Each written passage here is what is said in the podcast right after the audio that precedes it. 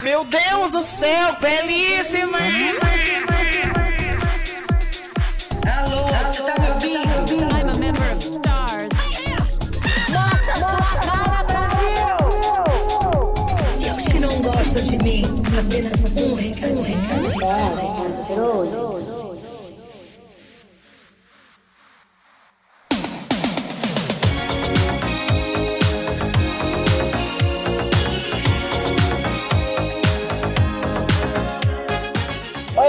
Sou o Chris e é assim que se trata nazista. Olá, eu sou a Valerie e eu não acredito que Queen Maeve virou gay Maeve. Nossa, que abertura bosta. Mas é porque ah, eles terem transformado Queen Maeve em gay Maeve ficou também bem bosta. Além do mais que deveria ser bisexual Maeve. É, mas quando rolou lá deles exporem que ela é, que ela é sapatão mesmo, daí tipo. Ela não é sapatão, ela é bissexual. Foi explicado no penúltimo episódio da temporada. Sim, mas como eles colocaram pra mídia é como se ela fosse lésbica, não como se ela fosse bissexual. Todo mundo só viu ela com, com a menina lá e tipo. É porque a galera exclui bissexual tudo quanto é lugar, entendeu? Então. Na série The Boys não seria diferente, não é mesmo? Sim. Sejam bem-vindos a mais um episódio do Pega o Controle. E semana passada terminou a segunda temporada de uma das séries mais fodásticas de super-heróis nos últimos tempos. The Boys chegou na Amazon. Olha meu inglês, viu? que Aham. lindo. Como uma adaptação das revistas em quadrinhos criadas por Gareth Dennis e Derek Robinson. Tanto os quadrinhos como a série contam a história de um grupo comum de pessoas que estão tentando acabar com os super-heróis, já que eles são um bando de. Posso falar palavrão? A gente fala a palavra desde o primeiro episódio. Já que eles são um bando de filha da puta. E hoje nós vamos falar sobre a primeira e a segunda temporada, além de dar uma visitada nos quadrinhos pra ver umas diferenças da série, do quadrinho, porque tem muita coisa. Eu li os quadrinhos e tem muita coisa diferente. Você leu os quadrinhos mesmo? Sim, sim, tá baixado. Eu baixei, eu estou. Eu estou lendo. Mas os primeiros já são bem diferentes já da, da série. Tá, então só você vai falar do quadrinho, porque eu nem sabia que tinha um quadrinho. Até semana passada. Nossa, a é muito perdida, meu. Meu Deus. Meu anjo, eu tenho que Ah, vamos trabalhar. pro recado. Olha a mensagem!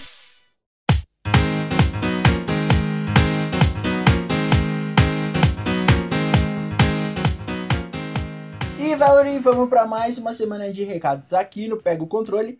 Lembrando que para você seguir a gente nas nossas redes sociais, você encontra o Pega o Controle no Instagram e no Twitter como Pega o Controle Underline. E no Facebook você encontra a página do Pega o Controle e o grupo do Pega o Controle. E toda semana a gente solta uma enquete sobre o episódio que a gente vai gravar para tirar dúvidas com vocês, ver o que a galera tá comentando. E essa semana a nossa enquete foi: qual o pior super-herói da série The Boys? Caso você não queira ouvir a enquete, é só pular pra Oito minutos de nazista apanhando. O Ângelo Prata comentou assim na nossa página do Facebook. Estão tudo no mesmo nível. Só a Maeve que é a menos pior. pior, né? Eu amei essa categoria de menos pior. A gente pode classificar entre é, não ruins, menos piores e Capitão Pátria. Não, acho que tem o. Tem os não ruins, que acho que ali é a Luz Estrela. A Luz Estrela. A menos pior, que a é a única, Maeve. a única que se salva ali é a Luz Estrela, do 7, né? Que é a Maeve. Aí tem os Filha da Puta, que daí é todo o resto. e o Capitão Pátria, que daí tá o Capitão Capitão Pátria Pátria e a Tempesta agora. Tempesta. E lá no grupo do Face, o Gabriel Luz mandou pra gente. Capitão Pátria, sem dúvidas. Acha que ele é o centro do mundo e tem o ego lá em cima. Ai, que saco! Ah, é que não dá pra falar muita coisa agora, né, nos comentários. Mas eu tenho algumas teorias sobre o Capitão Pátria. E realmente, esse negócio dele ser o centro do mundo, parece-me que é uma coisa muito de carência, assim. Principalmente por. Aí a gente chama a Lu, né, pra vir conversar aqui, a psicóloga. Porque eu acho que tem alguma coisa a ver ali com a falta da mãe, essa coisa da maternidade que, ela, que ele não teve. Nem paternidade também, né? Mas isso é assunto para um outro episódio com a Lu aqui pra gente poder discutir com uma psicóloga. e Jéssica Marise falou no nosso grupo do Facebook. Do- Do Facebook. E Jéssica Marise falou no nosso grupo do Facebook. Porra, é difícil. Ainda mais agora com a Tempesta. Mas acho que o Homelander é o pior porque nem propósito ele tem na vida. Nossa! que pesado! Foi, foi muito. Foi muito assim mesmo. O pior é que a Tempesta você começa gostando dela. Porque você acha que, tipo, ah, colocaram uma- um super-herói ali que vai, tipo, acabar com essa coisa de, ah, os sete só ligam pra mídia e tudo mais. Só que, tipo, é justamente o que ela tá fazendo, né? Ela tá jogando com, com a mídia ali pra trazer o público mais pra, pro lado dela. E, gente, no segundo episódio já começa, filha da puta! Não, eu demorei pra, pra perceber que ela era. Na verdade, assim, eu já sabia que ela era ruim, porque eu tinha visto posts no Facebook falando sobre ela ser ruim. Mas eu.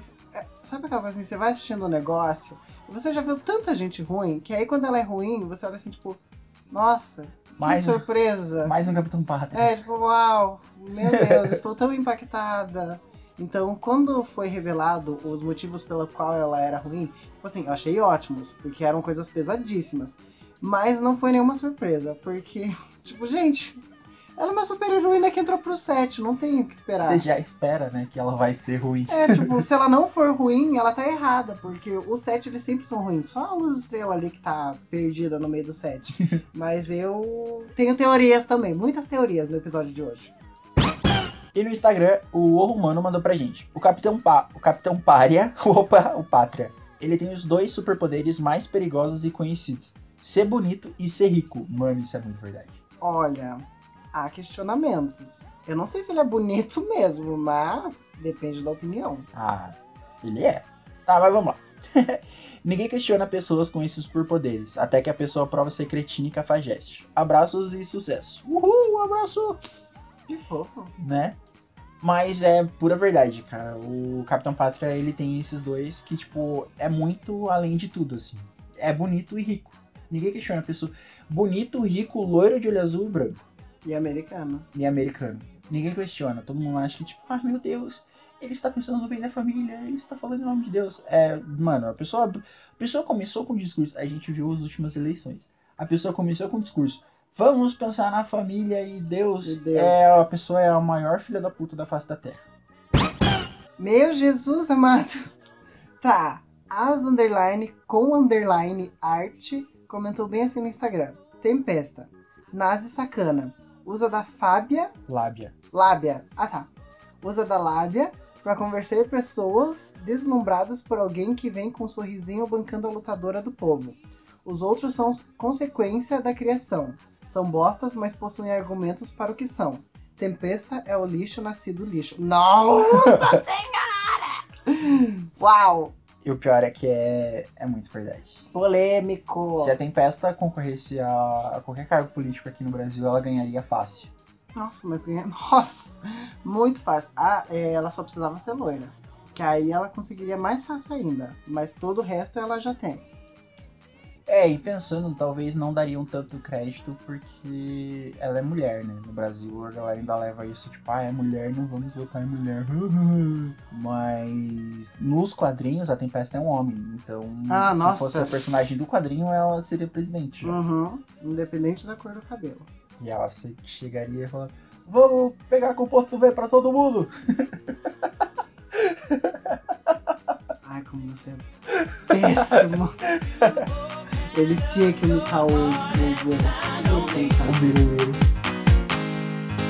I've got peace deep in my soul. I've got love making me whole. Say, won't you open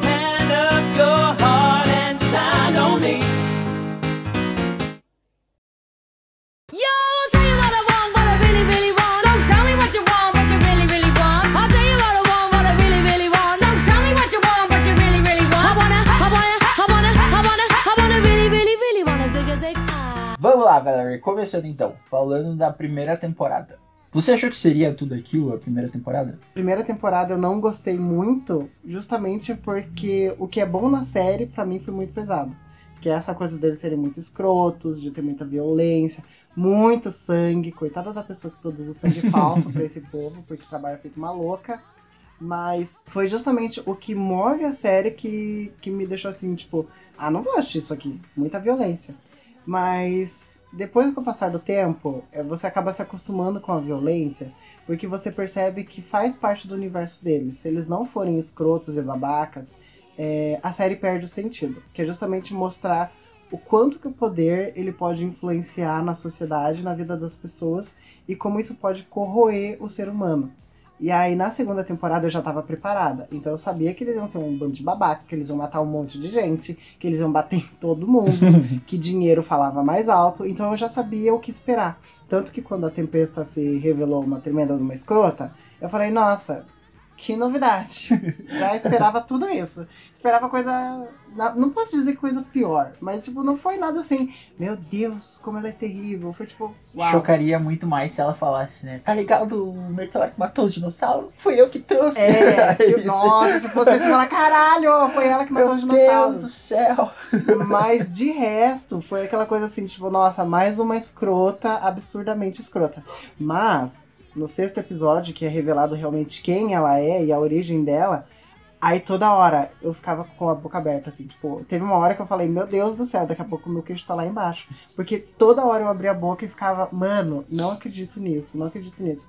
Então, o que mais me surpreendeu foi a história de origem dela do que as coisas que ela fez depois ali na segunda temporada, porque eu já tava muito bem preparada e já sabia que as coisas iam ladeira abaixo. E na terceira temporada, tenho certeza que vai mais ladeira abaixo ainda.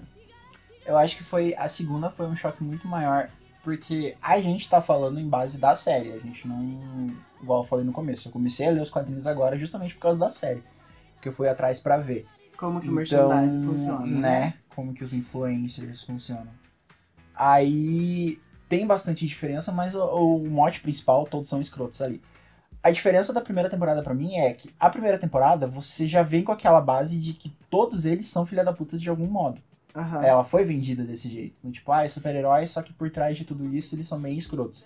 Então você já, você já vai com aquela coisa, tipo, tá, ele tá tudo bonzinho aqui, mas o que será que tá acontecendo por trás ali, né? E você vê de todo mundo, assim. Alguns personagens é mais velado. Menos. Tanto que eu falei. O personagem que não aparece na série e é parte do set é o Black Noir. É, mas é que, tipo, o Black Noir, ele é meio que o, o cão de guarda ali, né? Onde você manda, ele vai e é a missão dele, tipo, ele cumpre e foda-se, assim. Só que uma coisa que me incomodou muito no Black Noir é que assim, todos eles são escrotos e eles têm uma base por trás de escrotice. Tipo, você entende o quão escroto a pessoa é. O Black Noir, ele não falava. Ele não tinha atitude nenhuma a não ser sair na porrada com Deus e o mundo. E a história dele, eu não faço ideia da origem dele. Eu não faço ideia da cor da pele dele. Eu não faço ideia de, do que, que ele pensa, de quem ele é. Então ele é um dos membros do set que eu fiquei assim, tipo, gente, por que, que enfiaram esse menino aqui no- na, na série? Porque ele nem apareceu.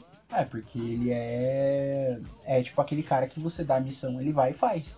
Mas tem uma história por trás, ele não apareceu do nada. Ah, mas eu- você não precisa desenvolver todos eles logo de cara, assim. A Queen Maeve, a gente foi ter um desenvolvimento bom dela na segunda temporada.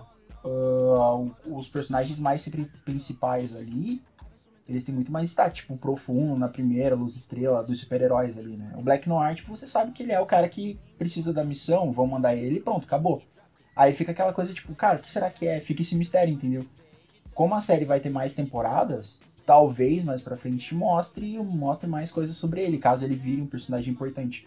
Mas ele tá ali simplesmente porque ele é o cão de guarda da empresa. Os caras precisam de uma missão bem feita e que seja infiltrado que, tipo, não cause estrago igual o Capitão Pátria faz. Manda o Black Noir porque ele vai fazer do, do jeito que a gente quer que ele faça mesmo. Entendeu? Então você não precisa dar um tanto, tanto um destaque desse, porque, tipo, fica aquela coisa. É, todos eles impõem um respeito, tipo, cara, você vê, até vi um, um menino comentando no, no Twitter falando que mesmo numa cena comum deles conversando, o Capitão Pátria, ele tá ali, você já fica, cara, o que que esse filho da puta vai... Tipo, eles só estão conversando, mas você fica com aquela, tipo, cara, ele vai matar alguém, qualquer um tom errado de voz ali, ele vai partir pra porrada. O, o jeito que o ator passou pro personagem, ele impõe que a qualquer momento ele vai fazer alguma coisa, ele vai matar alguém ali. Então você fica meio que apreensivo. E toda hora, tipo, se você prestar atenção, toda hora que vão fazer alguma coisa com a VOT, ou vão fazer alguma coisa, principalmente na segunda temporada, né? Ou precisam fazer alguma coisa que o Capitão Pátria não vai poder resolver do jeito dele, que ele já tá ferrado de tudo quanto é jeito, o Black Noir vai estar lá porque ele é simplesmente, ele não precisa ser escroto, ele é do jeito dele. Ele só vai estar lá pra fazer a. e cumprir a missão, entendeu? Eu ainda não aceitei. É, mas que nem eu tava falando da, da primeira e da segunda. A primeira, a gente tem essa sensação de que todos eles são filha da putas e escrotos de algum modo, então você já espera. Até a Luz Estrela, eu achei que em algum momento ela seria, tipo, bem escrotona, assim. Então, se você colocar tudo na ponta do lápis, a Luz Estrela ela não é tão ruim quanto eles, mas ela está no caminho dela para ser ruim. Porque que nem naquele episódio lá que eles pegam o carro do cara por causa que o Huey ele sofre um ferimento, ela mesma fala que há muito tempo atrás ela voltaria, ajudaria o cara, se sentiria mal pelo que aconteceu com o homem, mas daí ela vira pro, pro Bruto e fala: só que ele é só mais uma pessoa que entrou no nosso caminho. E daí o Bruto vai e dá aquele olhar de aprovação que dela fala: eu não quero esse teu olhar de aprovação. mas, tipo, ela mesma percebe, ela fala pra audiência que tá assistindo que ela não é tão boa assim. E ela sabe que ela não é boa. Mas ela tá tentando fazer o que é melhor para as outras pessoas. É, é aquela coisa, tipo. Você tá vendo que, que, que não tem como você simplesmente ser boa o tempo todo. Igual ela tentou. A imagem dela foi vendida na primeira. A mãe dela viveu falando pra ela na primeira temporada, tipo, ai, você é boa, e vai pra igreja, e Deus e tudo isso. Então, tipo, ela cresceu com aquela imagem de que o mundo é perfeitinho e entrar pros super-heróis é a coisa mais maravilhosa do mundo. E quando ela entrou, ela viu que não era nada daquilo. Todo mundo é escroto, o mundo é uma bosta e, tipo, não tem essa de, ai, você é escolhida. Então, quando você vê o crescimento dela na segunda temporada, você vê que, tipo, ela realmente ela começou a entender que, tipo, cara, não tem mais essa de ser inocente e querer ajudar todo mundo o tempo todo, porque você não vai conseguir ajudar todo mundo o tempo todo. Só que tem aquela coisa. É, é muito diferente de você do que ela fez ali. Ela matou um cara, foi errado. Pra roubar um carro pra salvar o Huey. Mas Só por que- acidente, né? é. Porque o Bruto é um retardado. E é muito diferente de você afundar um avião com um monte de gente dentro porque você simplesmente não quer salvar a galera ali. O que todo mundo tá fazendo ali é errado. Mas a primeira tem essa vibe de que tá todo mundo vendido como escroto, filho da puta. E a segunda temporada, você já conhece essa galera. Só que a segunda temporada mexeu com uma coisa que muita gente tá recebendo hoje em dia, que é aquelas coisas de fake news. E a segunda temporada mexeu e explorou muito bem isso. Principalmente em questão de redes sociais. Nossa, eu acho isso incrível, porque eu mexo com isso. E meu Deus do céu, aquilo foi incrível. Principalmente no. Tem dois episódios que eles exploram muito isso. Que é um que estão falando do, da ascensão da tempesta. Que daí o. O Capitão Prata tá naquela crise existencial do tipo ninguém me ama mais, a tempesta tá pegando meu lugar e não sei o que. E daí ele começa a explorar os memes que são feitos em relação a ele e a Tempesta. E daí, tipo, essa é a pesquisa de Ibope que ele tá fazendo em relação à Tempesta. E ele comprova que ela tá melhor do que ele. Ele pagou o, o impulsionador de, de postagens do Insta, do Face, pagou o Google Ads pra ele aparecer em primeiro nas pesquisas. Né? Era isso que tava faltando. E aí, é, a, da, tipo, a forma como ele é, tenta entender como que a tempesta tá dominando as pessoas é por meio das redes sociais e por meio dos memes, que são coisas que eu trabalho o dia inteiro, que eu vejo o dia inteiro. E, tipo, mano, aquilo pra mim foi tipo, caralho, meu trabalho, cara, me senti muito representado. Mas aí tem o episódio em que eles tentam é, reafirmar a posição do Capitão Pátria entre os sete. Aí a Tempesta entra com a pessoa que cuida das redes sociais dela e cria vários memes e vários, vários conteúdos para a internet é, falando que o Capitão Pátria ele é patriota, que ainda bem que ele fez aquilo é, lá com, com os estrangeiros, porque tem os atentados terroristas. Então, tipo, eles usaram várias coisas horrorosas que aconteceram a favor dele para transformar a imagem dele em uma coisa boa. E isso tudo realmente, de novo, explorando redes sociais e memes. E daí eu fiquei assim, cara, é muito incrível como eles mostram que o poder da internet realmente consegue convencer as pessoas. E é tipo, uma proposta bem atual, porque a gente vê governo e políticos usando da, da, da tática de você botar medo nas pessoas e, tipo, a todo momento você tá. Ah, vai ter tentado terrorista. É, As Uhum. pessoas estão tentando acabar com a, com a- sua segurança. E tem muito bandido, e muito ladrão. E, tipo, a todo momento você não tem aquela pausa de informação pra você analisar e você ver todo o contexto. E tudo isso pode ser que, tipo, aconteça realmente o índice de violência tá aumentando e tudo mais, mas o próprio governo não tá interessado em combater isso. Então, se você souber usar isso daí, é assim que políticos, tipo. Bom, a gente sabe que o presidente subiu assim. Hum, É né? assim que um político pode acabar virando presidente, porque ele sabendo incitar a raiva na pessoa, até o. O cara lá da VOT fala pro, pro, pro Bruto na segunda temporada que é, tipo. Ela sabe incitar raiva nas pessoas. E isso faz com que as nossas ações subam. E no fundo, o que interessa pra gente é as nossas É ações subindo, é o dinheiro. Então, tipo.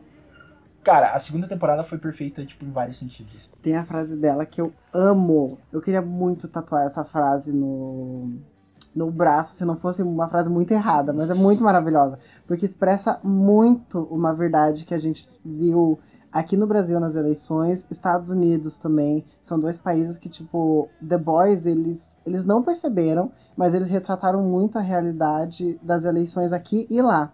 Ou perceberam, né? Porque é, ficou bem, é bem escancarado. É, mas é que eles não. Eu não acho que eles devem ter pensado nas eleições do Brasil, né? Ah, pra é produzir porque- a série. O que aconteceu lá nos Estados Unidos com a eleição do Trump, o Biruliro seguiu a risca. A assim. mesma coisa. Uhum. Então, Mas então, a frase dela é aquela assim que ela diz: é, as pessoas ouvem o que, eu, o que eu digo, elas seguem as coisas que eu falo. A única coisa que elas não gostam é da palavra nazista. É. Tipo, gente, é muito verdade. Tipo, tudo que ela fala é de conteúdo nazista. Tudo que ela pensa é de conteúdo nazista. Tudo, tudo, tudo é 100% nazista. E a gente viu isso aqui.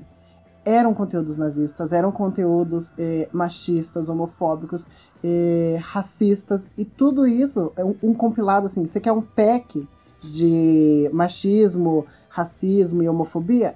É o nazismo. Quer tudo conglomerado num, num negocinho só? É o nazismo. Só que aí ninguém colocou essa tarja, ninguém colocou esse rótulo ali. Gente, mas isso é um discurso nazista. Não, a gente separava. Nossa, mas isso é homofóbico. Ah, mas isso é racista. Ah, mas isso é machista. E aí você vai analisar num conteúdo geral. Isso é o nazismo. Essa é a, a, a conversa do nazismo. E daí ela falou, tipo, tudo que eu falo as pessoas querem ouvir. Elas concordam com isso. Elas só não gostam do rótulo nazista. uhum. Eu fiquei, mano. Brasil, né? Ruê, ruê. The Boys se passa aqui. Se você assistir The Boys dublado, é, acontece em São Paulo. Toda a treta. São Paulo e Rio de Janeiro, os principais. Só faltou o Capitão Pátria. E aí, Luz de Estrela? Foi feito no Projac, inclusive. Imagine o Capitão Pátria. Ô, Luz de Estrela, sua escrota. sua escrota de merda. a cara da Valerie. Deus é mais. Papai voltou. Vocês têm sorte que eu apareci. Mas, Valerie, pra quem não assistiu The Boys, não conhece nada da série, qual que é a história da primeira temporada? A história da primeira temporada, caros ouvintes, ela gira em torno dos sete, que são sete heróis principais ali, que eles praticamente são os queridinhos da América. Eles são super-heróis que protegem, teoricamente, protegem a América. E aí você acompanha a história da Luz Estrela, que ela é uma menina que foi criada no interior, muito fofa, muito meiga, e aí ela acredita na no potencial dos sete, na pureza deles e no fato de que eles sempre estão lá para proteger os Estados Unidos. E aí ela acaba entrando para esse grupo. E aí você acompanha a trajetória dela descobrindo que nem tudo que reluz é ouro, que na verdade os sete eles só estão pensando no próprio umbigo, no dinheiro, na publicidade e em como as pessoas amam elas. E aí você descobre que uma das pessoas que estão envolvidas ali com, com a história do Sete é o Trembala. E o Trembala, nossa, é um enrosco muito grande. É. Mas o Trembala, ele matou uma cidadã por acidente. E aí as coisas começam a se enrolar, assim, porque aí você descobre que a mulher que ele matou é namorada de um cara, e aí esse cara tá muito puto da vida. E aí, nossa, gente. Ah, explica você, porque é muito enrosco. É, a, dá pra, a primeira temporada, acho que os dois personagens principais são a Luz Estrela, que ela representa o lado dos sete, mostrando o lado dos super-heróis, e o Huey, que é o lado mais humano, assim, é a gente vendo essa treta toda dos super-heróis É. e se enxergando como, como pessoas comuns. O que acontece é que o Huey, ele tá pra se mudar com a namorada dele, ele vai morar com ela, eles estão Ah, é, começa com o nisso. Huey, né? E enquanto eles estão conversando, ela simplesmente é obliterada Pulverizada. e ela acaba morrendo porque um dos super-heróis, que é o Trem-Bala, tava, digamos, tava participando de uma missão e ele o poder dele é super velocidade e ele não viu ela e ele acabou atravessando ela no, enquanto ele tava fugindo, realizando essa missão. Nossa, mas a cena ela é muito pesada, porque ela tá numa parte ali da rua que ela não tá na calçada, mas ela tá bem na beiradinha, assim. Ela... Que? Um passo ela já tava na calçada. E aí ela é obliterada, pulverizada, toda esculhachada pelo trem-bala. E aí o Huey, ele tá com as mãos dadas com ela. E aí, tipo, só sobra as mãos dela penduradas. Ai, nossa, é muito horrível. E isso já é, tipo, é os primeiros 10 minutos, assim, do primeiro episódio, Aham. porque é simplesmente pra te mostrar o quão agressivo é a série Quão forte é. E o quão os super-heróis não são tão supers assim de querer ajudar as pessoas. Porque, tipo, o Trembala atravessa ela e ele. Oh, me desculpa, me desculpa. E, tipo, Continua, né? se manda embora. Então a gente começa a ver essa jornada do, do Huey, dele ficando puto com os super-heróis, ele vendo que o maior ídolo dele desde criança era o Trembala. Então ele tinha pôster, ele tinha boneco, ele tinha tudo do Trembala. E ele acaba se revoltando e, tipo, cara, eu quero vingança contra o que ele fez com a minha namorada. Aí entra o segundo personagem, Ah, que é. mas é. Por quê? Porque ele faz tudo isso e a empresa que cuida da carreira do Trembala consegue esconder tudo. E aí o Huey fica putaço da cara porque o Trembala ele não sofre nada em relação a ter Uhum. assassinado um pedestre. É, e tipo, justamente a empresa que cuida dos super-heróis, que é a VOT, ela meio que. Ah, só vamos fingir que, tipo, ele tava fugindo de um. Ele tava participando de uma missão, ele não viu ela, então a gente vai te pagar uma indenização aqui e você promete nunca mais falar sobre isso. Então, tipo, o Huey fica, cara, minha, minha namorada simplesmente virou um, tipo, um dinheiro, assim, e não vai ter luto, ele não vai responsabilizado, não vai ter ninguém, tipo, tentando ajudar em nada, e simplesmente, ah, vamos pagar aqui e você não fala mais nada sobre isso. Uhum. Então ele acaba tendo essa visão do- de como que é o mundo dos super-heróis. Ele encontra o Billy Bruto, que é um cara que já teve problemas com a VOT no passado. E o Bruto, ele junta meio que um time pra ir atrás dos super-heróis e dar um jeito de, de acabar com eles, porque o Bruto sabe que todos eles são pau no cu. Ele viu o pior lado do, do super-herói já. E aí a gente tem entra a Luz Estrela, que é a menina no interior, que a Valerie falou, que quer virar super-herói porque, tipo, meu Deus, eu vou salvar todo mundo e vai ser muito legal poder ajudar as pessoas. É, eu comecei pela Luz Estrela porque ela é rainha, né? Maravilhosa. E no primeiro dia dela, ela é estuprada por um dos super-heróis. Ela não é estuprada, ela é molestada. Valerie, a pessoa faz a força. É que tem estu- diferença. Tá. Mas acontece isso aí. De algum... É errado de todos os modos. Então, tipo, no primeiro dia dela, ela vê que. Cara, como assim? E, tipo, vou ficar impune e. Vou ficar impune. O cara que fez isso comigo, que é o profundo, vai ficar impune e, tipo, não vai acontecer nada com Não, ele. e na verdade ela fica mais decepcionada, não porque nada vai acontecer com ele, mas é porque ela acreditou em uma coisa por muito tempo da vida dela. E aí Uhum. quando ela chega a ter contato, porque ela admirava o Profundo, ela admirava o Capitão Pátria, e aí, tipo, de repente ela descobre que tudo aquilo que ela acreditou era uma grande de uma mentira e ela tá correndo perigo estando no paraíso, porque aquele lugar era o paraíso para ela.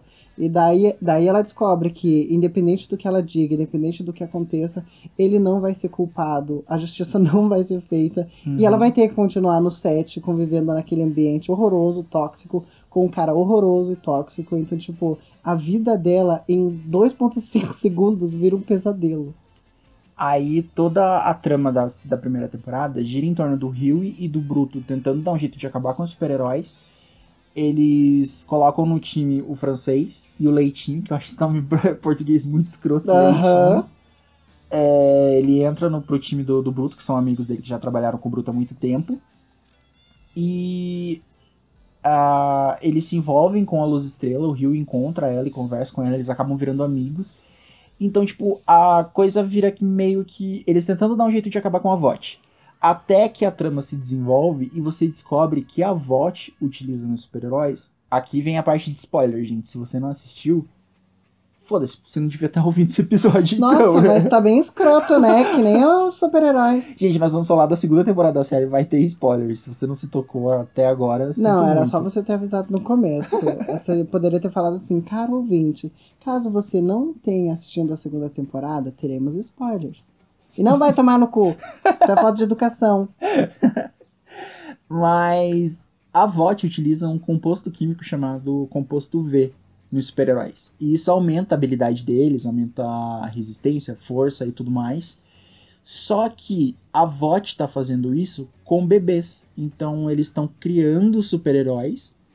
Porque tudo que eles fazem ali é em torno de mídia e propaganda. Porque eles vendem os super-heróis. Os super-heróis não estão ali protegendo simplesmente porque eles querem a VOT, tipo, acerta com governadores, com prefeitos. Então, tipo, ó, eu vou mandar um super-herói pra você, vai custar tanto por ano, é, você tem que pagar isso, e ele vai proteger a sua cidade por, por tanto tempo até que nosso contrato acabe. Mas você viu que, principalmente na segunda temporada, isso não é quase explorado.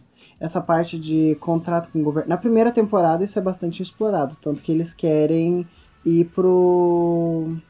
Ai, qual que é o nome? Eles querem Pras que, Forças a- Armadas. é, que o governo americano inclui super-heróis na- nas Forças no, Armadas. no exército. E aí, é, isso não dá certo ali na primeira temporada. E aí na segunda temporada, essa ideia é completamente abandonada, assim, posta de lado. E aí eles exploram muito a parte de publicidade.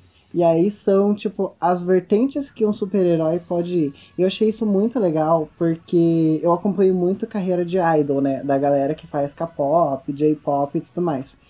E aí, é, dá pra ver que eles usam muito disso, porque eles fazem produtos, aí eles fazem filme, eles fazem parque de diversão, é, bonequinhos, tipo, tudo que eles puderem explorar da imagem do super-herói é mostrado ali na segunda temporada, porque eles estão fazendo várias coisas várias vezes ao dia. E aí eles não, não utilizam muito essa parte do governo e política e tudo mais. Eu achei isso bem interessante também, porque você vê que se existissem super-heróis, tipo, ele ia trabalhar feito um condenado, né? Porque ele poderia trabalhar em várias coisas. E a quantidade de dinheiro que rola nesse meio de imagem é muito grande. Uhum. Batman é bem assim. o Batman ele não precisa trabalhar, ele já tem o dinheiro dele. O Batman, a terapia dele é espancar gente na rua. Essa É. é a terapia dele. Porque ele já tem dinheiro, né? É isso. O que, que eu vou fazer Agora agora? eu posso bater em pobre, eu sou rico. É, bem isso. Nossa, é bem isso mesmo. Será que o Batman entraria no set? Ah, entraria, né? O Batman seria o Black Noir. Nossa, seria. Porque eu lembro que ele faz um traje justamente por causa da. Porque ele que. Não é ele que faz, tipo, um Paranauê pra. com todas as fraquezas de todos os super da Liga da Justiça? Olha que pau O nos Batman é bem, é bem isso. O Batman é, é o escroto. O Batman é o Black Noir. Ele faria parte dos sete, certeza. Branco, bonito, rico. O que, que você esperava? Só não é loiro e patriota, senão ele seria o, o Não, ele é Pátria. patriota porque ele tenta a todo custo proteger a, a nação dele. A, ci- a cidade, ele protege o país. Ah, se ele não proteger esse país, ele não entraria na Liga da Justiça? Ah, porque ele é. entrou lá por cota. Aham, cota de branco Cota de bonito rico. e rico. É. aham. Ah, um pouco. Poucos brancos bonitos e ricos, entendi. Vamos por mais um aqui, entrou o Batman. Papai voltou. Vocês têm sorte que eu apareci. Mas no meio do rolê todo da primeira temporada, a gente vai vendo essa construção dos super-heróis e o quanto eles são escrotos. E todos eles têm um passado de escrotidão ali. O Capitão Pátria, principalmente porque ele sempre foi aquilo dali. Ele foi criado em laboratório, porque a gente descobre, né, que a VOT cria os bebês. E o Capitão Pátria é um desses. E a gente acaba descobrindo que. Você é um desses, então. O quê? Você fala, o Capitão Pátria é um desses. Ah, quem dera se eu tivesse por poder. É... Eu seria mais escroto que o Capitão Pátria. Ah, seria. Você tá sendo escroto com o ouvinte falando pra ele que ele já deveria saber que tem spoiler. Imagina se tivesse poder. Nossa, imagine, a gente falou semana passada tem Umbrella Academy, imagine o Capitão Pátria com os poderes da Rumor. Não! Seria muito, muito foda. Meu- Senhora amada. Ele seria Deus. Nossa. Mas ele já é Deus, né? Querendo ou não, e pelo menos ele se sente Deus. Ele tem complexo de Uhum. Deus. E Valerie, você sabia que tem um modo de você não ser escroto igual super-herói e ainda ajudar o podcast? Meu Deus do céu! Socorro! Meu Deus, eu não sabia! Mas como assim você não sabia? Nossa, você tá sendo igual o Capitão Pátria. Olha, eu vou dar na tua cara! Se você não quer ser escrotinho igual o Capitão Pátria e quer ajudar o podcast a crescer e ficar cada vez mais fodão, você pode ajudar a gente na nossa campanha no Patreon, no Apoia-se e no PicPay. Você pode doar valores de 3, 5 e 10 reais e ajudar o podcast a crescer, a gente a comprar equipamento e melhorar nosso áudio e tudo mais. E como recompensa, você vai ter. Mimos! Quais tipos de mimo, Valor? Você pode participar do nosso grupo exclusivo para os patrocinadores no Discord. Lá nós conversamos com vocês no particular e ainda entregamos as postagens que nós vamos soltar nas nossas redes sociais antes para vocês darem uma olhadinha. Também, se você quiser dar uma opinião nos nossos episódios e conteúdos que nós podemos criar futuramente, você pode. E futuramente, quem sabe, você pode participar também de um episódio do podcast.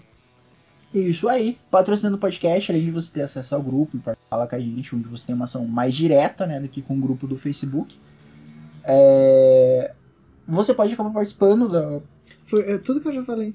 Sim. Entendi. Você pode acabar participando do podcast. O José já participou, o José tá aqui direto. O José é um dos patrocinadores. A gente já teve o Léo participando. O José é um cotado, né? Porque o menino aparece volta e meia aqui.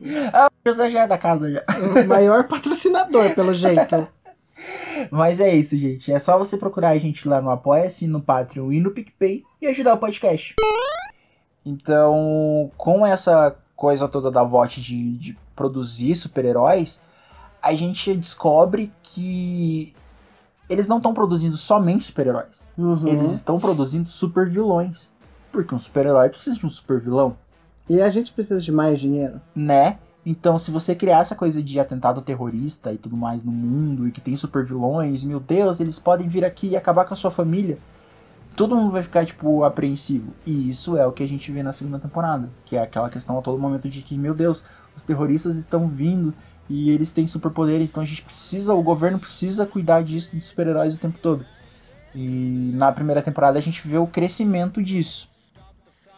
E com toda essa questão de, ah, é composto V, vamos derrubar a voz e tudo mais, eles acabam tretando entre os super-heróis. E um dos, um dos motins.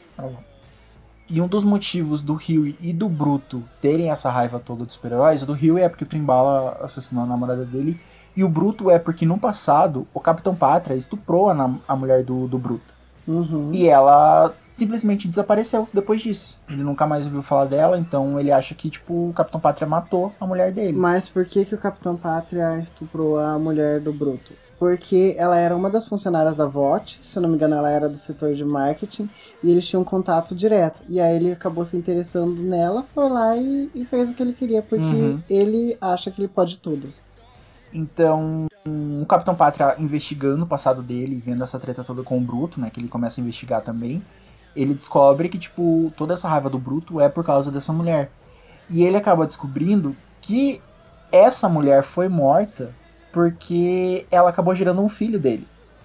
Então, Uhum. tipo, ele fica mais puto, ele fica, cara, eu tinha um filho e ninguém me contou, então ele acaba tendo essa revolta até mesmo com a própria empresa que escondeu isso dele. E a galera solta que o composto V tá, foi mandado para hospitais e que os super-heróis, todos eles foram foi usado o composto V quando eles eram crianças, então tipo, eles não são escolhidos de Deus que todo mundo acreditava. Tem até aquela campanha que eles fazem num dos episódios que eles vão para um pro meio que um O acampamento do, de, do da igreja. religioso. aham. E todo mundo, ah, porque a gente somos. Esses poderes foi Deus que deu pra gente proteger a nossa nação e tudo mais. E você vê que tudo aquilo dali é ladainha pura, assim. É tudo mentira o que eles estão falando. E eu acho até legal uma dessas cenas desse episódio, que a Luz Estrela, tipo, ela tá vendo, né? Ela já viu como a galera foi escrota com ela e como Uhum. tudo isso daí é escrotidão pura. E ela tá ali no retiro dos jovens e ele, ah, eu tenho uma amiga que ela é muçulmana, e como que eu posso converter ela? E ela fica, olha, eu acho que você tem que respeitar, porque Deus fala pra você amar o próximo. Aí, tipo, o padre olha e fala, é, mas você não quer Pastor. salvar o pastor. Você não quer salvar ela da perdição, então você tem que trazer ela pro nosso lado. Tipo, Luz Estrela ficou, meu, mas isso é errado. Tipo, Né? Agora começou a cair a ficha dela de que realmente tudo isso é errado. Nossa, E- mas nesse episódio foi, foi relativamente pesado pra mim, porque essa, essa história aí da Luz Estrela com a ligação com a religiosidade, eu também tive, né, por muito tempo. Então, eu já participei de igreja católica, igreja evangélica, mas é, por um tempo da minha vida eu senti atração por garotas. Só que nada voltado ao campo sexual. Então, tipo, eu achava elas bonitas, é, gostaria de ter elas na minha vida presentes, mas sempre quando entrava naquela questão sexual era tipo, é, a gente não vai conseguir ter filhos, porque eu sei muito bem o que, que eu quero. E aí, é, quando eu me entendi e me assumi gay, aí eu tive que também contar isso para as pessoas, né? Então eu comecei pela, pela minha família, depois pelos meus amigos e por último os membros da igreja. E aí eu lembro que um dia eu cheguei para uma das meninas que era da igreja e falei: "Eu preciso contar uma coisa". Aí ela virou para mim e falou bem assim: "Não, você não é gay". E aí tipo, a, a, o, o boato já tinha circulado, ela já sabia e ela queria dizer para mim o que que eu era. Eu fiquei assim, tipo, meu, quem é você para dizer o que eu sou, o que eu não sou? E aí também teve uma vez que eu fui no aniversário de uma amiga, e aí no aniversário dela, eh, ela me convidou, daí eu fui e falei, amiga, eu preciso te contar uma coisa, eu sou gay.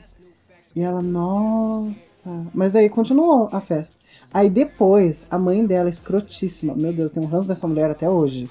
Ela, ai, porque naquele dia lá no aniversário da Camila, nossa, ela ficou tão triste por você porque, né, é difícil isso. E você sabe, né, o que, que a Bíblia diz. Nossa, acabou com o aniversário dela isso, acredita? Aí eu fiquei assim, gente, aquelas pessoas eu amava aquelas pessoas. Eu gostava de estar naquele ambiente. Eu queria manter elas na minha vida, tanto que eu estava no aniversário da minha amiga e eu contei para essa amiga quem eu era, Uhum. o que eu sentia.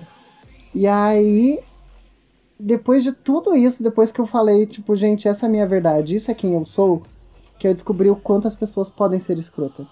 O quanto tudo aquilo que eu vivia não era real. Tipo, sabe aquela coisa assim, tipo, gente, o Capitão Pátria, ele é um puta de um escroto. O pastor da igreja, ele é um escroto. A, a mãe da minha amiga, que eu frequentava a casa dela volta e meia, é uma puta de uma escrota. E tudo aquilo que você achava que era o paraíso não é real. É questão de aparência, né? Enquanto você estiver mantendo as aparências e for igual a todo mundo, a gente te aceita. A partir do momento que você for diferente, aquela coisa de amar o próximo não existe. Aham. Existe quando você é igual a, a todo mundo. Amar é a você mesmo. É. Então, esse episódio que a Luz Estrela vê isso, e é aí que dá toda a reviravolta na trama, porque ela conta pra todo mundo, no meio do show, ela conta pra todo mundo que ela sofreu um abuso quando entrou no set, que ela conta pra mãe dela que aquilo ali não é o sonho dela, que é escrotidão pura e ela tá de saco cheio. E então isso vira um ponto chave pra ela quando ela descobre também que o sonho dela entrar pros super-heróis era o sonho da mãe dela, que pagou uma fortuna pra injetarem composto V nela quando ela era criança pra ela ter superpoderes. É o contrário, na verdade. Ela recebeu uma fortuna e aí ela criou expectativas porque ela sabia que a filha dela ia ter potencial. Ah, ela que recebeu? Sim, Eu não lembro se todos os pais recebem dinheiro porque, querendo ou não, os filhos iam virar ratos de laboratório. É um investimento, né? Tá certo. Então ela fica mais puta com isso, porque, tipo, cara, eu não sou. Tudo aquilo que eu vivi, que eu achei que eu era, é tudo mentira, porque eu fui criada desse jeito. Acho que é por isso que eu me identifico tanto com a Luz Estrela, cara. Gente, quando eu descobri que a igreja não era tudo aquilo que eles diziam, mano do céu, eu me senti muito a Luz Estrela, assim, vestindo aquele maiozinho lá, produto do da mídia. Nossa, eu me senti tipo, cara, era tudo uma mentira, eu só precisava viver a a, vida perfeita que eles esperavam que eu vivesse. E depois a gente tem no último episódio que a, eles conseguem se livrar um pouco da VOT. O Bruto acaba descobrindo que a mulher dele tá viva Aham. e que ela tem um filho com o Capitão Pátria. Tipo, ela não morreu. E o Capitão Pátria, tipo, leva o Bruto. Ah, você não quer tanto sua esposa? Você quer me matar porque tua esposa. Você acha que eu fiz isso com tua esposa? Olha ela aqui.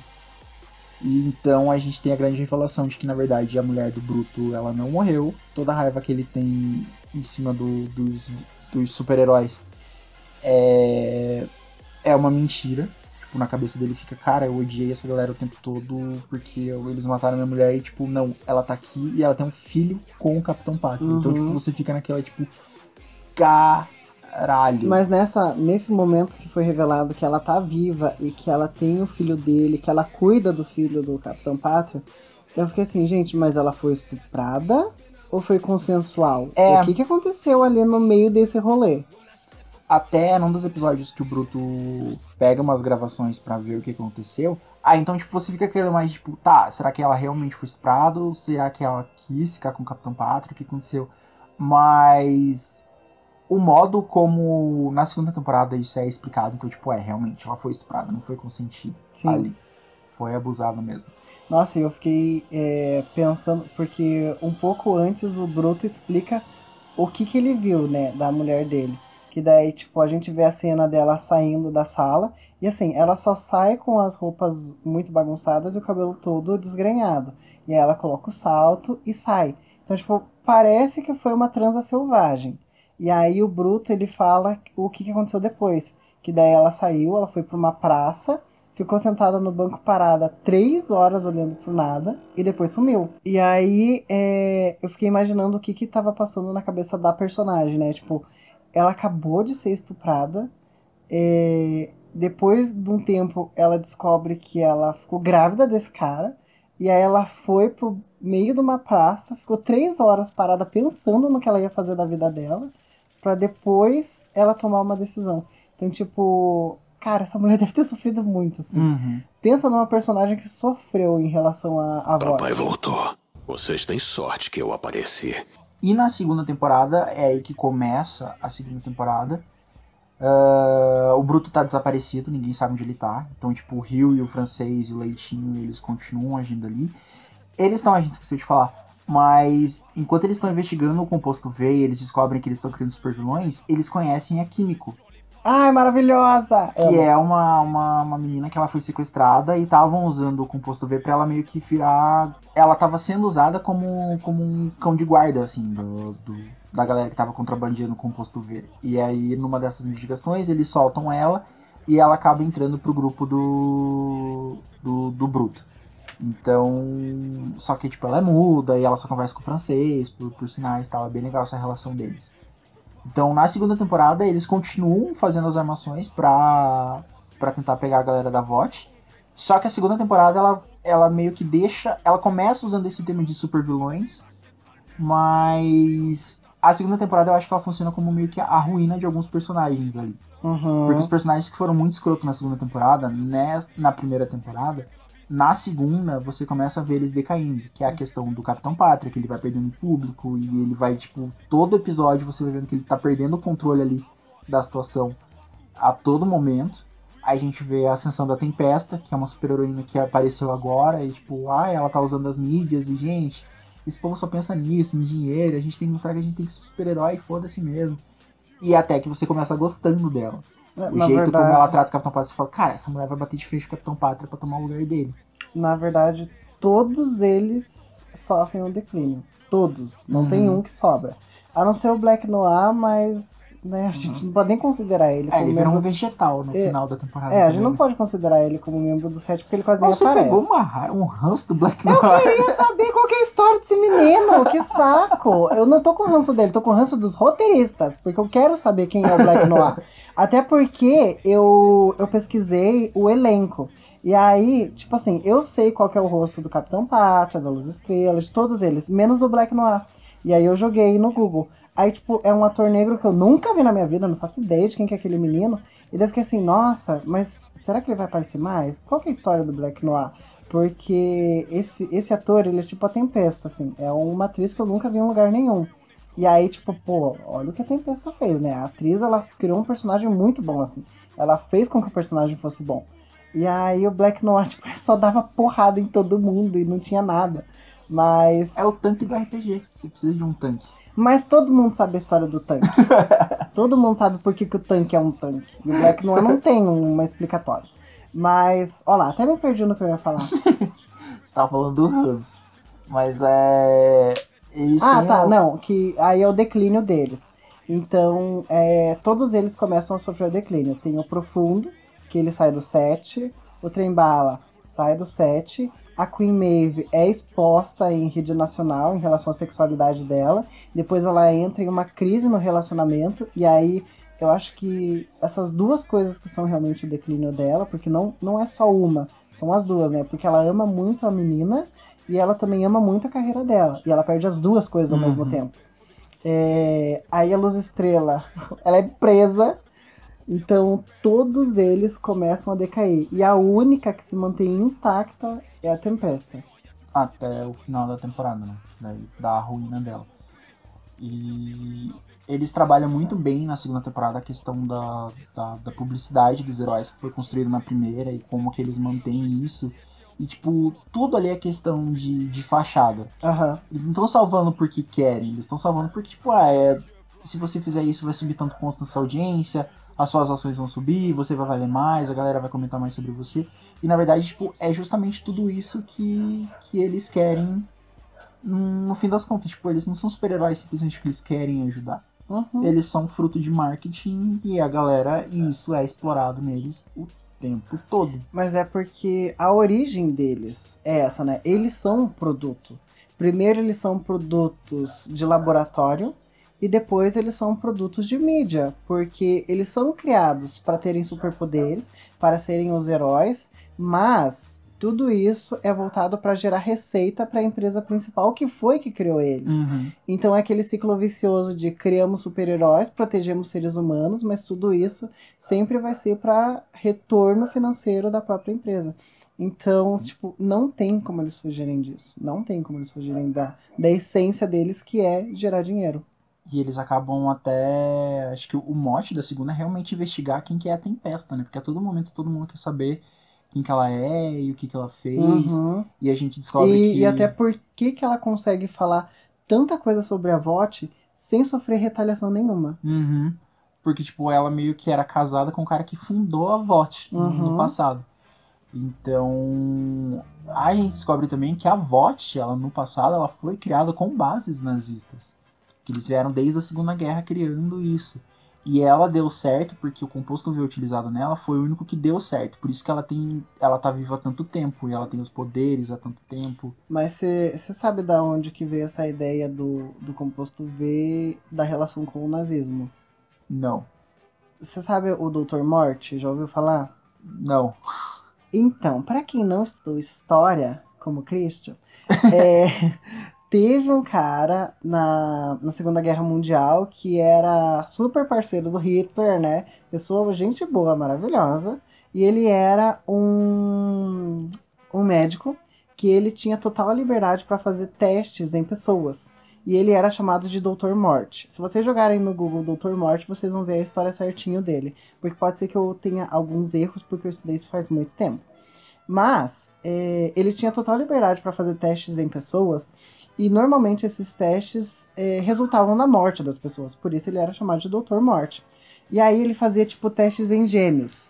É, até que ponto os gêmeos eram conectados mentalmente, fisicamente. Então ele machucava um gêmeo, aí ele queria ver se o outro tinha sofrido algum ferimento também, se o outro sentia. Aí ele fazia testes de com, com câmara fria para ver até que ponto que o ser humano aguentava o frio antes de morrer. É, teste de calor, até quanto que o ser humano aguentava de calor antes de morrer. Então, tipo, eram vários testes de resistência e testes químicos, biológicos, de todo tipo que você podia imaginar, e ele tinha total liberdade para fazer isso. Então, se você caísse num campo de concentração e o Dr. Morte pegasse você para fazer um teste, com certeza você ia morrer, porque você era um produto das pesquisas dele. Então, o nazismo e pesquisa científica é atrelado muito forte, assim. Então, essa parte do composto V, se eles quisessem trazer realmente para a história do nazismo, seria convincente, porque o Dr. Vogt seria o Dr. Morte que a gente Uhum. teve na história nazista. É, casa bem certinho, né? E tanto que a gente descobre que a Tempesta, ela mantém um hospital meio que psiquiátrico, ela mantém super-heróis presos ali. Não super-heróis, né? Pessoas que foram injetadas composto V ali pra ver o superpoder deles e pra ela meio que cuidar, né? Qual que tá dando certo, qual que não tá dando, qual é problema que deu, pra ela, tipo, meio que criar o composto V perfeito. mas é porque eles fazem testes com o composto V em bebês. E em bebês, a taxa de sucesso é muito alta. Só que quando o composto V é injetado em seres humanos adultos, normalmente a taxa de sucesso é muito baixa. E aí ali ele é, um, é realmente um campo de concentração de testes do Dr. Morte. Porque eles querem testar o composto V em adultos até que ponto que as pessoas aguentam e em qual momento que o composto V vai poder ser injetado em adultos também, Uhum. que eles tenham sucesso. Porque é que nem você criar uma vaca para abate. Até você criar a vaca, o bezerrinho, o pequenininho e tudo mais, vai demorar muito tempo para você ter o produto final. Então ali eles querem acelerar esse processo. Aham. E como na primeira temporada os super-heróis não conseguiram entrar no, no governo, né, não conseguiram fazer parte da- das Forças Armadas, na segunda temporada a Tempesta se junta com o Capitão Pátria pra ajudar a fazer ele crescer e ganhar público de volta. E eles meio que viram um casal, tipo, como se já não bastasse, né? Um Ah, filho da puta, agora a isso. gente tem um casal. É tipo o casal de BBB, escroto. A gente sabe que, porra, agora temos um casal filho da puta na E casa. eles vão ganhar o reality show. Eles vão ganhar, pode apostar. E eles começam a fazer ações pra meio que motivar, incitar a raiva nas pessoas, pra fazer com que o composto V, que agora já é meio que público, né? Todo Aham. mundo sabe sobre o composto V, porque a Luz Estrela soltou isso na mídia. E não durou um dia. esse- Eles já, exposição. já, já conseguiram reverter tudo, tudo que ela fez. Agora eles estão meio que, ah, já que vocês conhecem o composto V, o que vocês acham da gente liberar pra todo mundo pra vocês virarem super-heróis igual a gente e combater o terrorismo? E tipo, Aham. todo mundo fica, caraca, isso vai ser muito foda. E até o Capitão Pátria fala, né? Tipo, você acha certo a gente soltar. Até ele acha os Até- métodos dela, tipo, meio escroto, assim. Você acha certo a gente soltar, tipo. Isso pra 2 bilhões de pessoas, você acha que não vai dar errado? Dela, se der errado, a gente consegue controlar. Não Aham. tem problema, porque é uma taxa muito pequena, assim, de, de dar errado. Então. Eu, eu amo que tem a cena que ela fala pro filho do Capitão Pátria sobre a raça deles, e daí, ah, isso é chamado de genocídio branco. Aí, tipo, tem um, um trecho muito curto do Capitão Pátria, tipo, ele faz uma cara que você não consegue entender se ele tá aprovando ou se ele tá falando, puta merda, você só fala besteira, menino. Tipo, ele tá olhando e falando, nossa. Aham, é uma cara assim, tipo, hum, falou merda aí, tipo, né? Sério mesmo que você acha que é? Então, tipo, é muito engraçado que o Capitão Pátria, ele é um escroto supremo na primeira temporada. Na segunda, ele começa a ser um escrotinho, porque até ele percebe que tem certas coisas assim que, gente, não dá pra fazer. Tipo, putz, sério mesmo, tá, isso aqui já tá ao extremo. Mas. ah, o principal da segunda temporada, pra mim, ela foi construindo. A, a primeira temporada ela tem essa construção muito legal, assim, mas a segunda, todos os episódios estão no mesmo nível pra mim, assim, porque todos eles têm, tipo, a- aquela, o medo de. De caraca, vai dar merda o tempo todo. Porque o tempo todo, na primeira temporada, você só tinha o Capitão Pátria, que você sabe que ele vai ser escroto, que ele vai aparecer ali, e se ele aparecer, É. alguma coisa vai dar errado. Aham. Aqui não. Aqui você tem ele e a Tempesta. Então, Aham. tipo, a todo momento você tá com aquela atenção, tipo, cara, vai dar bosta em algum lugar. Alguém entrou numa sala e de repente a Tempesta tá lá e você fala, puta Aham. que pariu, fudeu. Não, aquela cena do trailer Que a luz da estrela luz tá estrela lá. no computador. Mano, eu falei, é agora que ela vai ser morta. Aham. Aí de repente ela, ah, porque você falou com a minha mãe, não sei o que. não sei o quê." Eu, caralho! É, você fica muito nessa, tipo, você sabe que os dois estão ali, você sabe que alguma vai A dar alguma coisa vai dar ruim. E nunca dá, né? Tipo, ah, é só isso ser normal, só que você fica tão no cagaço. Ah, mas é porque a gente precisa manter a série andando, né? eu, eu entendo essa parte dos roteiristas, do tipo, eu sei que eles querem é, manter os empregos deles, então eles precisam enrolar a história. Mas é, é tudo tão bem atrelado, é tudo tão bem feito, que por mais que você saiba que eles não vão sair matando todo mundo, é, você ainda fica com medo que eles façam isso. Porque você sabe que eles são escrotos a ponto de eles poderem fazer isso. Tanto que tem a cena do Capitão Pátria, né? Naquele do. que o pessoal tá protestando contra ele, não sei o quê.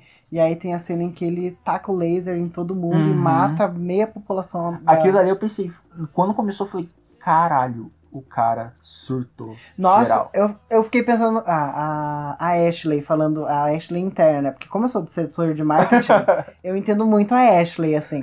Aí a minha Ashley interna ficou falando: Meu Deus, pra consertar isso depois, a mídia vai cair matando em cima. Aquela cena no final que a Tempesta fala: O que aconteceu com seu cabelo? E ela tá. Eu acho que, tipo, ela chegou num estresse tão grande que ela tá arrancando o próprio cabelo Ela- já ela de tá- estresse. Tão surtada que, tipo, o cabelo não para mais na cabeça. Mas daí eu fiquei assim, tipo, a minha Ashley berrando, tipo, cara, isso vai dar muita merda com a mídia. Como é que eu vou consertar isso depois? Putz, grila. Aí de repente para. Aí volta, ele só imaginou tudo aquilo. Daí eu falei, graças a Deus. É, tem até a, a Ashley, a gente consegue entender muito, assim, tipo, o pânico dela em tudo. Porque ela pegou a empresa em ruínas e ela tem que assessorar o Capitão Pátria, que era assessorado pela, pela a fodona lá da voz, que eu esqueci o nome dela, na primeira temporada.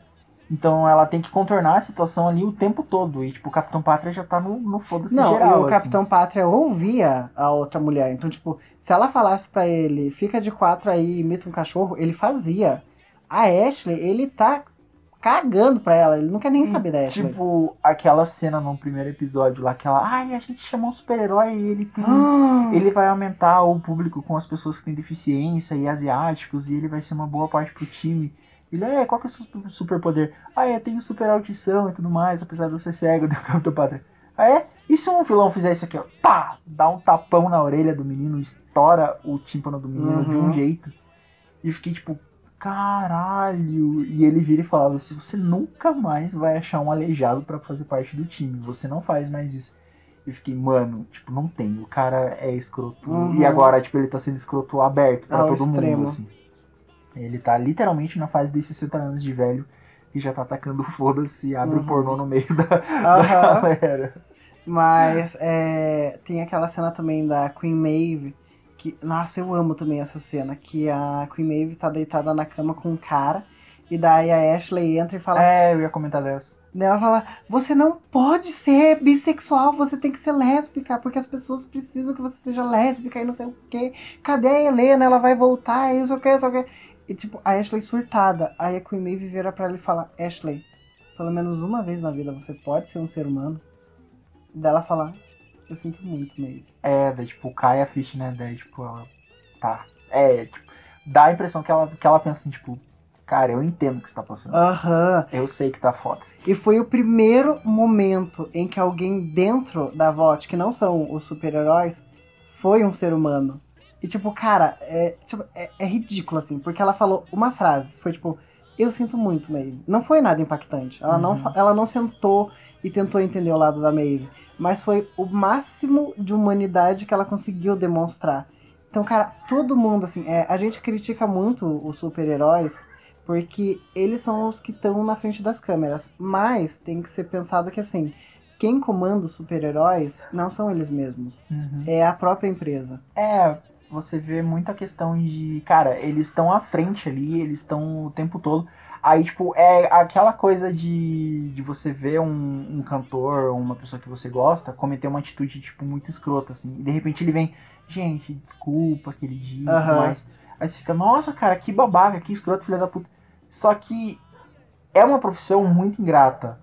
Porque por trás disso tem os assessores É. que estão tentando contornar a situação ali. Igual a gente teve aquela situação da. da acho que era da, da Boca Rosa no, no Big Brother. Uhum.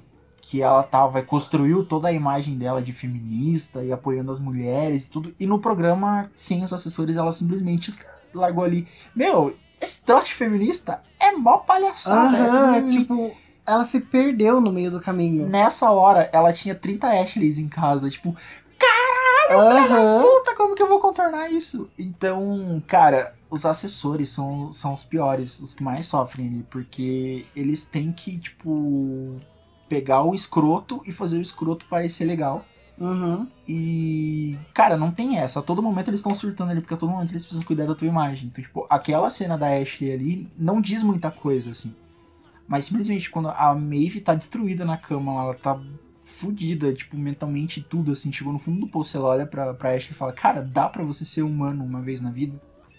Aí, tipo, é ali que a Ashley, tipo, cara, sinto muito, assim. Né? É porque ela sabe o que, que tá rolando. É, não tem como ela, você fingir ela que... viu tudo, ela, ela entende que eles precisam de dinheiro, eles precisam, não que eles precisem de dinheiro, mas eles precisam gerar dinheiro porque querendo ou não é uma empresa que é capitalista, eles querem um monopólio total, é, mas eles ainda estão lidando com seres humanos. Eles precisam entender que existem momentos de fragilidade, mesmo eles sendo super-heróis. Uhum. Mesmo a Queen Maeve tendo super força, sendo uma mulher belíssima, usando uma roupa maravilhosa, tendo um relacionamento estável, ainda assim ela é humana. E ela também tem fraqueza.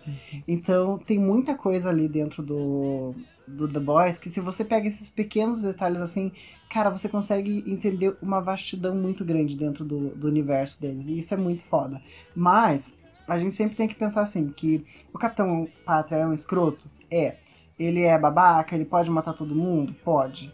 Mas o maior babaca nessa história toda é o cara que fundou essa empresa. Uhum. Porque quem tá forçando o Capitão Pátria a ser um babaca são os donos da empresa. São o, É a, a galera, galera que, que- cuida do laboratório. Tanto que o, o cientista principal, né, que cuidou do Capitão Pátria, ele fala que no começo da infância do, do Capitão Pátria, ele era uma criança é, fofa, sorridente, que abraçava o cientista e convivia muito bem. Daí ele fala, só que teve um momento em que eu precisava preparar ele para o mundo. Eu precisava fazer com que ele gerasse dinheiro e que ele fosse um produto da VOT. E foi a partir daí que ele deixou de ser quem ele era. Uhum. E daí, tipo, são essas pequenas frases que você fala, cara, o Capitão Pátria, ele não é um escroto. Ele virou um escroto. Quem é escroto mesmo nessa história é o dono da empresa. É, a, é a própria empresa, né? É aqui a, a velha questão que até o cara lá da empresa fala com, com o Bruto. Gente, eu esqueci o nome dele. Queria muito lembrar. Que ele fala pro, pro Bruto no final é. Quando nesse mundo que foi diferente? Uhum. Tipo, sempre foi assim. A gente sempre quis essa coisa de poder e dinheiro. Então, tipo, nunca vai deixar de ser desse jeito. É, mas eu consigo ver também que é a mesma coisa que acontece aqui no podcast. Eu sou a Ashley do podcast, entendeu? Eu preciso Ai, contornar. teu cu. Eu preciso contornar a Valerie falando merda o tempo todo. Eu acabei de avisar que você tá sendo babaca com o ouvinte, seu escrotinho. Eu sou a Ashley. Eu sou a Ashley, a Queen Maeve, a Luz Estrela. Você é o Capitão Ah, tá o bom. Black Noir e o, e o Não falo profundo. Trembala porque- Guerreiro. É, tá, o trembala até pode ser, mas profundo não. Trembala parceiro, hein? A vida do Trembala parceiro.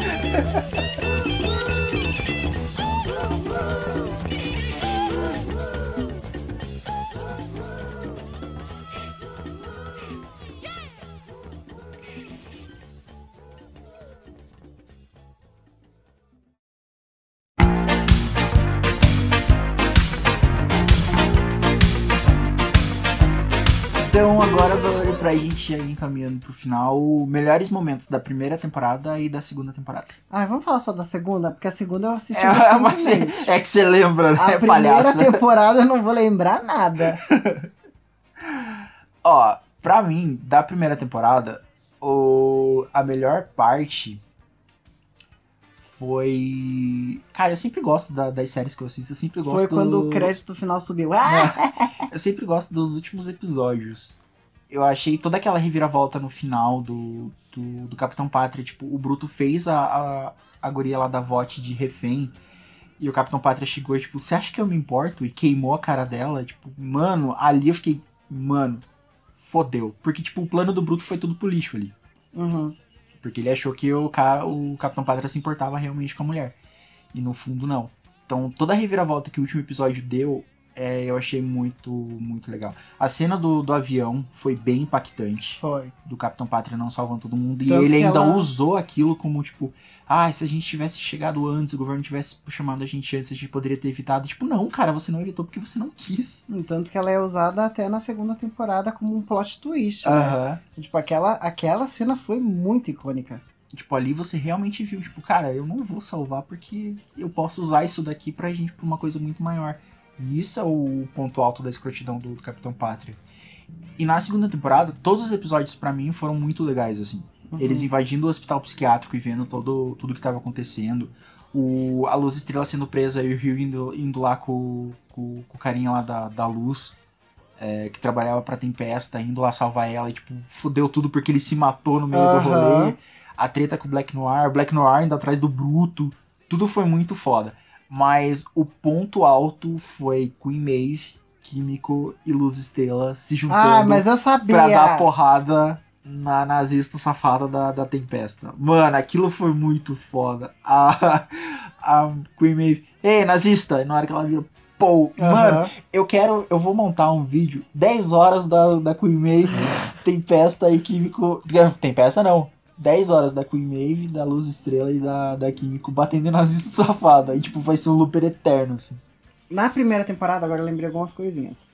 Eu amei é, quando foi o, a quebra do Huey como uma pessoa boa. Aquela cena em que ele explode o invisível. Como é o nome dele? Translúcido. O translúcido. Quando ele explode o translúcido, que é ali a quebra do Huey bom pro Huey. Não malvado, né? Mas o Huey meio Deadpool foi, foi massa, porque eu, eu não achei que ele fosse fazer aquilo, porque ele era. Ele não tinha culhões pra fazer tudo aquilo. Mas daí de repente ele explodiu o cara, e daí, tipo, ele entrou num pequeno trauma. E eu achei aquilo bem impactante ali, porque foi quando marcou, olha, o Huey, ele vai começar a ter mais influência daqui pra frente. E aí, isso, isso eu achei bem legal. É, na segunda temporada eu tenho vários momentos bons. É, eu gosto da parte em que todos eles começam a colapsar, que é a galera ali do Clube do Bruto. Todos eles começam a colapsar e aí o Leitinho chega e fala pro Bruto: Olha, tá todo mundo entrando em crise. Se você não desacelerar, vai todo mundo morrer. E aí ele fala sobre a importância que o Huey tem pro Bruto. Uhum. Ele fala de todo mundo aqui, o Huey, ele é o mais importante pra você. E aí mais pra frente a gente vai descobrir conexões que tem em relação da história do Bruto com o irmão dele, que o irmão dele morreu, e era o irmão dele que fazia o papel que o Huey faz hoje em dia. Então, é, era esse irmão dele chamado Lenny que segurava ele pra que ele não fosse tão escroto. É, aí mais pra frente depois, o Huey se separa do Bruto, e o Bruto, eu acho que quem vai fazer essa parte de Huey e Lenny vai ser o filho do Capitão Pátria, que vai ser quem vai dar uma segurada no Bruto. Mas não, não podemos ter certeza porque ele foi com a diretora lá, né? Mas é, tem esses momentos assim pequenos que são bem importantes para a história para você entender a complexidade dos personagens. A cena da pancadaria em cima da tempesta também, maravilhosa. Top 10, não, top 3 melhores cenas, melhores cenas. É, Top gênero três. neutro. É, olha aí ó, o podcast com gênero neutro. Melhores cenas de todas as temporadas, de todas as séries. Tempesta levando uma surra da- das três lá. Muito Foi foda. ótimo. Ah, Marvel sonha em fazer uma cena dessa. e Marvel já fez, na verdade, né? Porque tem a cena das meninas indo pra cima do, do Thanos. do Thanos. Ah, não, é, o Thanos era nazista também. O, o pensamento do Thanos é muito é, pensamento tinha uma nazista. essência nazista. Mas eu acho que, assim, de importantes mesmo são esses. Aí tem aqueles que eu gosto de preferência, porque mostram a complexidade do- dos personagens, que nem a cena da, da Queen Maeve na cama com a Ashley. Tem a cena do cara lá com o trem-bala, que o trem-bala tenta mudar o roteiro e o cara, tipo, ele não tá nem aí pro trem-bala. Então, é, dá pra ver que, tipo, todo mundo da Voight, independente de qual que é o cargo, é um baita de um escroto e ele não tá Uhum. nem aí pra você. Ele só quer fazer o trabalho dele, ganhar o dinheiro dele e ir pra casa. E eu acho que é isso. Mais uma coisa que eu queria dizer é que tem lá no final a cena da Tempesta Ah, falando sim. em alemão. Eu achei em primeiro momento que ela estava falando coisas nazistas, porque a gente sabia que ela era nazista e ela estava falando em alemão. Mas, pesquisando, a gente descobriu que não. Na verdade, ela tem um flashback de quando ela tinha um relacionamento com o dono da VOT. E aí o que ela diz é bem assim: Você se lembra daquele dia, Frederick? Os braços de Chloe para fora da janela do carro. Encontramos o local perfeito à beira do rio, à sombra de uma macieira. Foi a primeira vez que Chloe comeu maçãs frescas. E aí, para terminar, ela murmura: Foi tão maravilhoso, eu queria que nunca acabasse. Então, naquele momento em que ela tá prestes a morrer, ela tem um flashback de um momento em que ela tá com o marido dela, que é o dono da VOT, e a filha dela eh, comendo maçãs e se divertindo à beira de um rio. Então, outra pequena coisa que você fala assim, gente, é, querendo ou não, a Tempesta ela era uma puta de uma escrota, mas ela também tinha uma história por trás. E. Mano, é muito bizarro. Ah, todo nazista tem uma história por trás, só que a gente esquece. então, é bem isso. Tipo, ninguém vai saber da história dela se não falar alemão, né? Porque não foi legendado.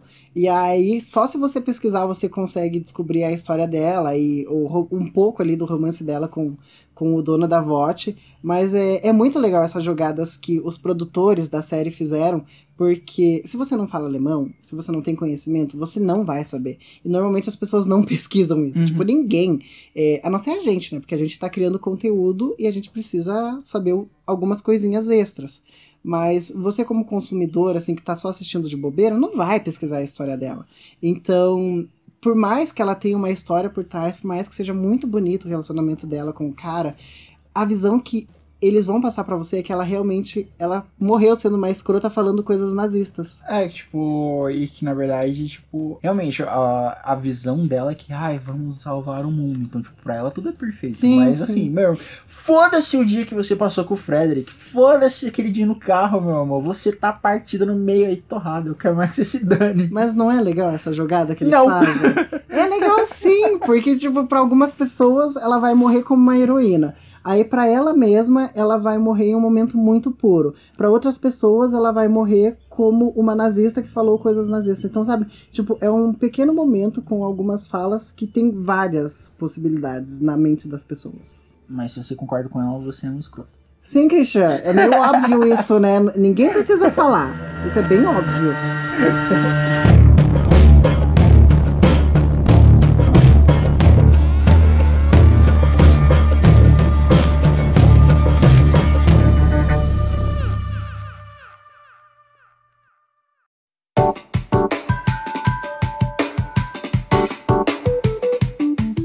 Então, Valerie, pra gente encerrando, gente, ficou bastante coisa pra falar da primeira e da segunda temporada. Mas, né? A série acabou semana passada, então vamos ver na Amazon. A Amazon tá. Não, agora a Amazon tá com uma promoção. Olha, ô Amazon, patrocina mais. A Amazon tá com uma Por promoção. favor, Amazon. Por favor. A Amazon tá com uma promoção de R$ 1,99 os quatro primeiros meses. Então você vai pagar apenas dois reais pra você assinar. Lá depois dos quatro meses ela vai subir pra R$16,99. Mas por quatro meses você vai ter a Amazon por, por dois reais. Então tá super de boa. Entra ali, assiste The Boys, porque a série é muito boa. Ficou muito. Ficou muita coisa pra gente falar, ainda tem bastante coisa, mas é, é bem melhor você assistir, pegar essas pequenas coisinhas pra você ter a experiência toda. Uhum. É, você deve estar, tipo, cara, o que aconteceu com a mulher do, do Bruto? O que aconteceu com o filho dele? Mano, assista, porque é a parte da trama principal ali. Tem muita treta rolando. Vai dar um plot twist nervoso pra terceira temporada, porque o final da segunda temporada abriu pra uma Ah! terceira muito, muito foda. Sensacional! Se você joga Mongas, meu amor, o impostor você jamais vai imaginar. então, tem isso, galera. É, eu só queria perguntar, quem você acha que, tipo, de super-herói, Marvel e DC, que, que é como, tipo, escroto no nível dos sete, assim, só que a Marvel e a DC não tem coragem de, de expor. Ó, a gente já comentou que o Batman. DC. Em termos de DC, Batman.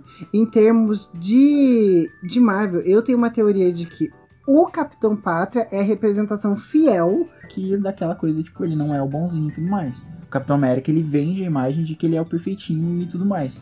Eu acho que dali, o que seria desse jeito, o Homem de Ferro. Com certeza o Homem de Ferro seria Porque ele é branco, rico, É. bonito e escroto. Branco Rico é desse jeito.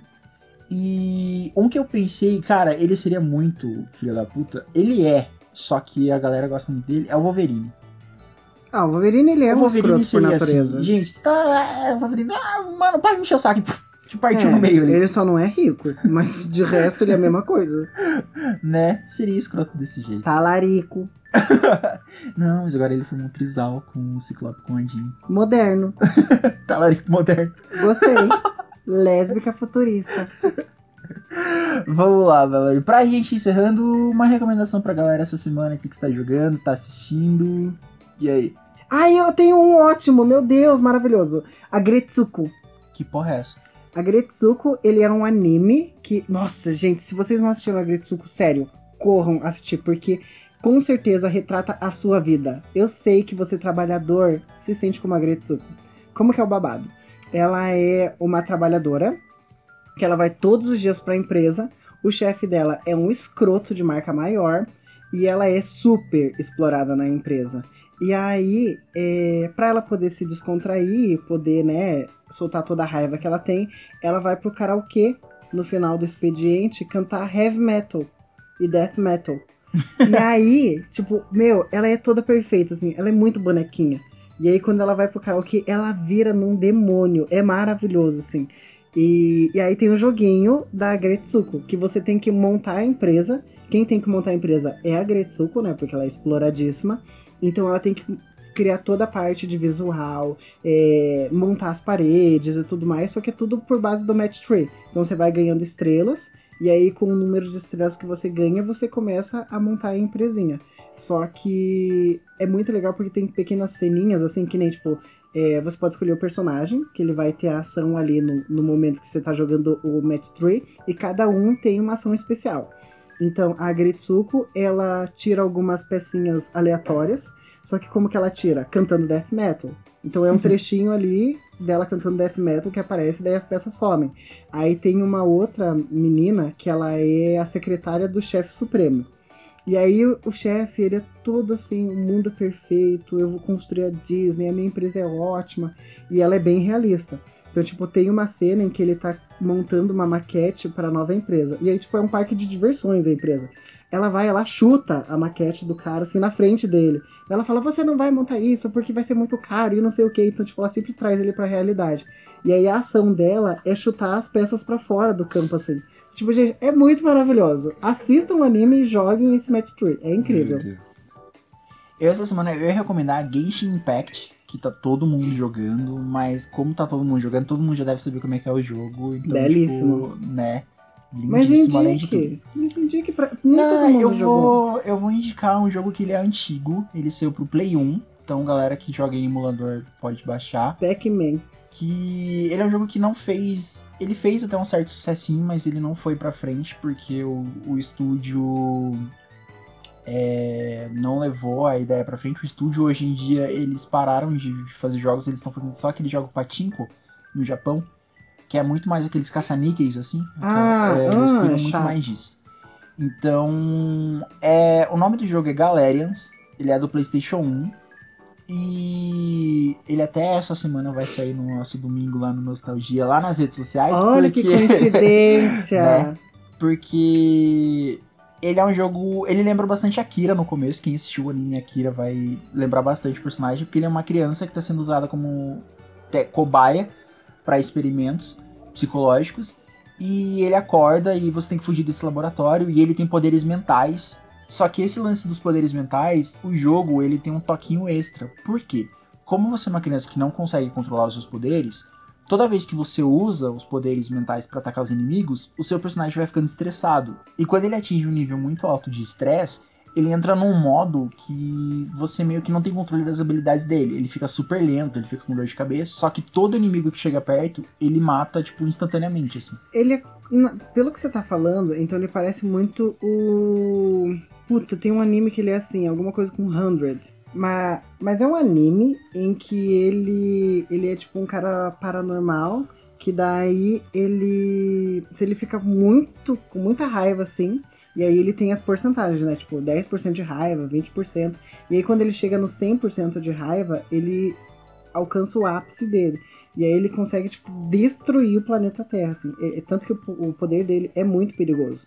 Aí quando ele alcança o 100%, ele tem potencial até pra destruir o planeta Terra. Então é mais ou menos nessa vibe, assim. É, mas ali você tem que usar remédios pra controlar o personagem e tudo mais. Só que quando ele atinge esse nível de estresse, ele fica super poderoso e ele consegue matar todo mundo que chega perto, tipo, só olhando. Você nem precisa atacar, assim. Chegou perto, ele já ele mata automático. É, quando ele atinge esse, esse poder, você começa a perder vida. Então você atinge tipo o nível máximo, só que você vai morrer em poucos segundos, assim. Então você tem que evitar dele ficar estressado o tempo todo. É, o jogo ele segue os mods do Resident Evil, então tipo ele tem aquele controle tanque e a câmera é fixa em alguns pontos, você vê o cenário pré-renderizado. Só que ele é tipo, meio que o começo da era do PlayStation 1, então não espere gráficos muito bonitos, assim, animações bem, bem trabalhadas, porque ele é bem fraquinho nisso. Mas toda a questão dele ali de jogo é muito legal, ele tem três CDs, então é um, é um jogo grandinho. E ele ganhou uma sequência pro Play 2, Galerian Ash, que até hoje eu não joguei. E além disso, ele ganhou. Ele ganhou um mangá, ele ganhou um anime e ele tem três é, ovas que fala. Ovas.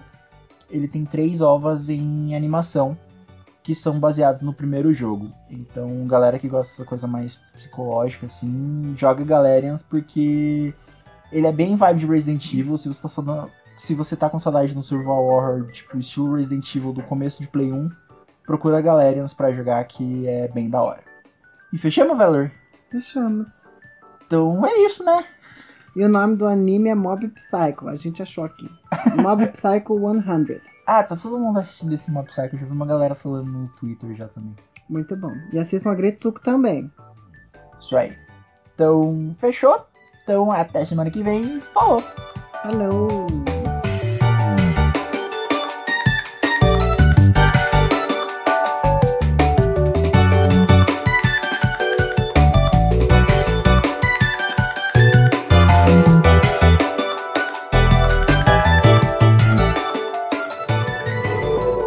Este podcast faz parte do movimento LGBT Podcasters. Conheça outros podcasts através da hashtag LGBT Podcasters ou do site www.lgbtpodcasters.com.br.